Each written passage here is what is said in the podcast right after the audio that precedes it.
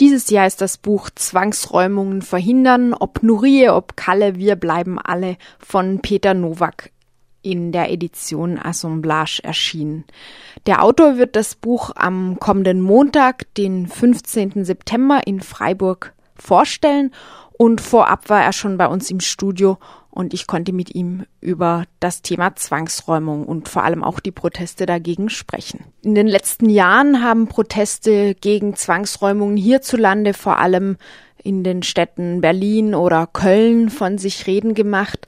Die haben doch einige Aufmerksamkeit auch der Presse erregt, aber das ist kein ganz neues Phänomen. Proteste gegen Zwangsräumungen haben auch eine Geschichte, schreibst du in deinem Buch bis wohin reicht diese Geschichte denn zurück? Ja, es hatte mich ja jetzt vor allem in dem Buch auf Berlin sehr stark bezogen und da ist es äh, so, dass die Blumenstraßenkrawalle äh, in die Geschichte eingingen. Das war um 1872, also in der Zeit, wo Berlin sozusagen deutsche Metropole wurde, also Hauptstadt nach dem Krieg damals gegen nach dem von Deutschland, also deutschen Kapital gewonnenen Krieg gegen Frankreich und zu der Zeit wuchs eben Berlin ganz stark. Ganz viele Menschen, Verarmte aus den Dörfern, aus den Provinzen strömten in die Stadt und hatten sehr ärmliche Behausungen am Rande und immer da, wo dann eben auch neue Straßen, also die Stadt sich ausweitete, wurden die vertrieben. Das war auch Alltag und eben äh, diese Blumenstraßen, Krawalle zeigten es halt aus, dass da eben ganz viele Leute sich da weigerten. Es gab zu mehrtägigen Straßenschlachten. Das Militär musste letztlich eingesetzt werden. Und ich würde sagen, das war so eines der äh, sozusagen ersten bekannten Widerstände gegen Zwangsräumungen in Berlin und das zog sich dann auch in der ganzen Weimarer Republik durch. Es gab äh, dann Ende der 20er, Anfang der 30er Jahre während der Weltwirtschaftskrise Mieterinnenrätebewegung unter dem Motto erst das Essen, dann die Miete, wo es eigentlich nur darum ging, die Leute hatten so wenig, dass sie kaum äh, genug zu essen hatten und einfach kein Geld für die Miete und die wohnten ganz eng in äh, Mietskasernen zusammen und haben sich dann halt gemeinsam äh, organisiert und äh, die Mietzahlungen verweigert. Das waren erstmal Außerparlamentarische und auch parteiunabhängige Bewegungen wurden äh, hauptsächlich dann von der KPD unterstützt. Und das Problem ist eben, dass äh, solche Bewegungen natürlich wenig Spuren hinterlassen, also gerade wenn sie auch nicht von Großorganisationen initiiert wurden. Und äh, die einzigen, eine der wenigen Quellen sind natürlich Polizeiberichte, falls sie noch irgendwie erhalten sind, oder eben auch Berichte damals in der Roten Fahne oder anderen KPD-Zeitungen, die das schon sehr stark unterstützt hatten, auch ihre Aktivistinnen da drin hatten.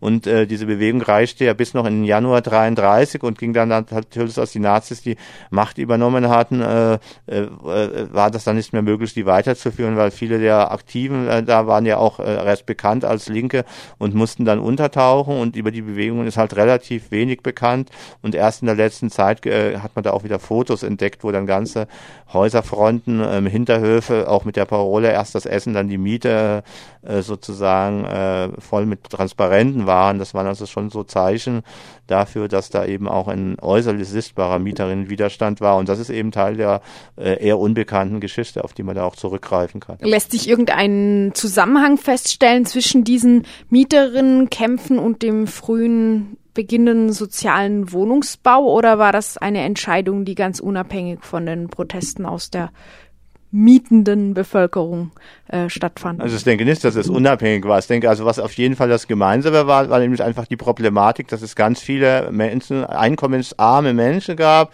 die in die Städte strömten auf der Suche äh, nach Arbeit oder nach einem vor allem einem besseren Leben, was natürlich auch auf den Dörfern äh, unerträglich war und dass die einfach untergebracht werden mussten.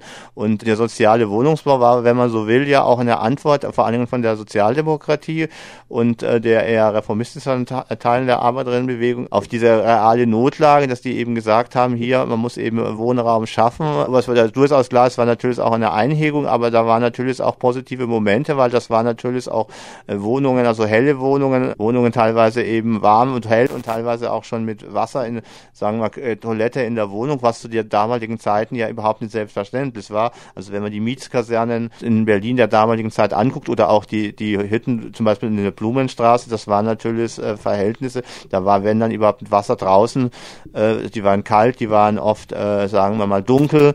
Und äh, da war der soziale Wohnungsbau tatsächlich auch ein Fortschritt, aber es war auf jeden Fall eine Antwort auf die Krise. Und gerade in Österreich war in 20er, 30er Jahren, da gab es nochmal so eine eigene, auch historische Strömung, was dann aus Austromarxismus bekannt war, dieses eben schon ein bisschen von der Sozialdemokratie absetzten, dass sie so noch einen, so einen gewisseren, radikaleren Ansatz hatten und die diesen sozialen Wohnungsbau, zum Beispiel die Marx-Engels-Höfe in Wien und wie die alle heißen, durchaus als auch Organisierungsprojekt, wo es also nicht nur darum ging, dass da Leute wohnten, sondern dass es da auch Gemeinschaftsräume gab, dass es da wo auch Gewerkschaftstreffen waren, oft waren die Leute ja auch dann in Fabriken zusammen, wo dann auch Frauenräume waren, also wo es auch Frauen organisiert haben, also da gab schon so Ideen, die auch so damals von fortschrittlichen Architektinnen gemacht wurden, eben wie man zusammen wohnt, helle Wohnungen, äh, warme Wohnungen, äh, Wasser in den, also sagen wir Toiletten in den Wohnungen, Wohnungen, aber auch äh, Räume äh, der Kommunikation, des Spiels oder auch der Organisierung. So ähnliche Modelle gab es ja auch in der frühen Sowjetunion, da gab es ja auch Architektinnen dahinter,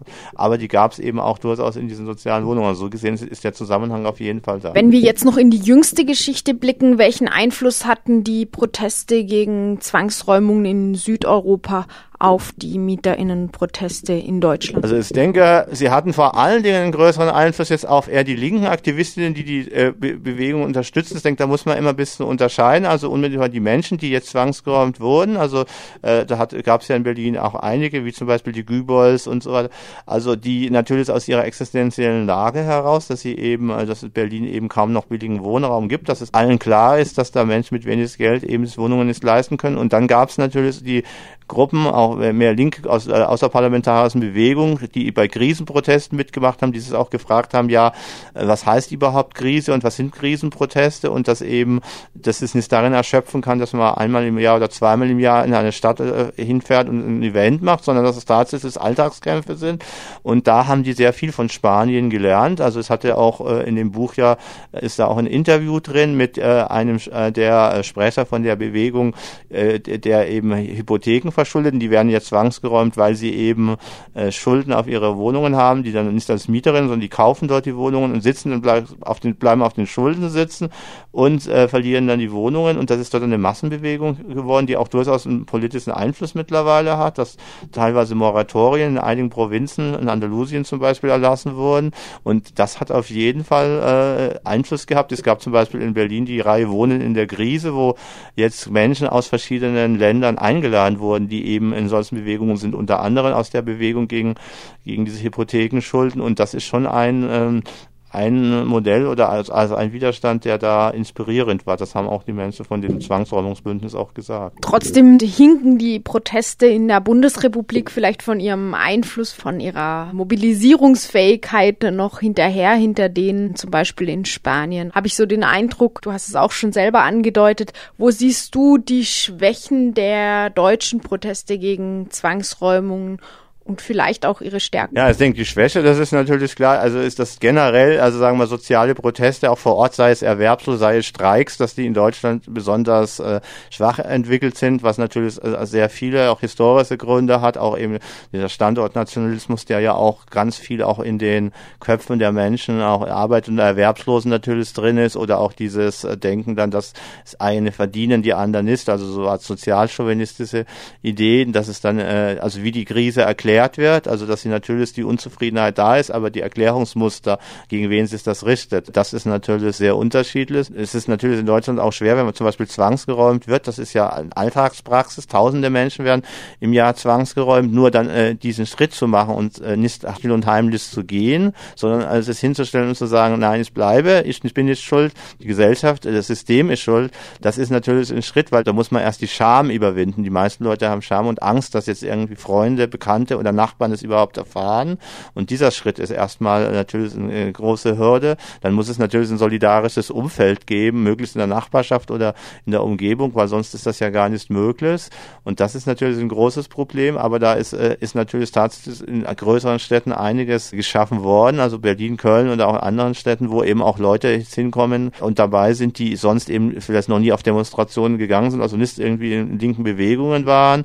Und da habe ich eben gerade in Berlin diese Beispiele mit äh, verschiedenen Seniorenprotesten, also jetzt Menschen über 60, die in der stillen Straße in Pankow ein Seniorenheim, das geschlossen werden sollte, besetzt haben, die Partisanenpanther, die dann gegen Mieterhöhungen im Seniorenheim auch erfolgreich gekämpft haben. Also das sind natürlich schon sehr positive Beispiele. Ja, und genau, die Schwäche ist halt tatsächlich, dass eben die Bewegung insgesamt schwach ist und dann auch solche Bewegungen natürlich relativ schwach sind und dass natürlich noch immer die Zersplitterung stark ist, weil eigentlich ist äh, bei der Frage Zwangsräumung meistens das kommt das Jobcenter oder die Arbeitsagentur Mietenagentur ins Spiel, weil die meisten Menschen, die eben zwangsgeräumt werden, haben Mietschulden, weil sie entweder teil- oder ganz sanktioniert werden, also kann Hartz IV bekommen oder eben, dass die Miete äh, nur teilweise äh, bezahlt wird und äh, dass dann die Schulden anhäufen.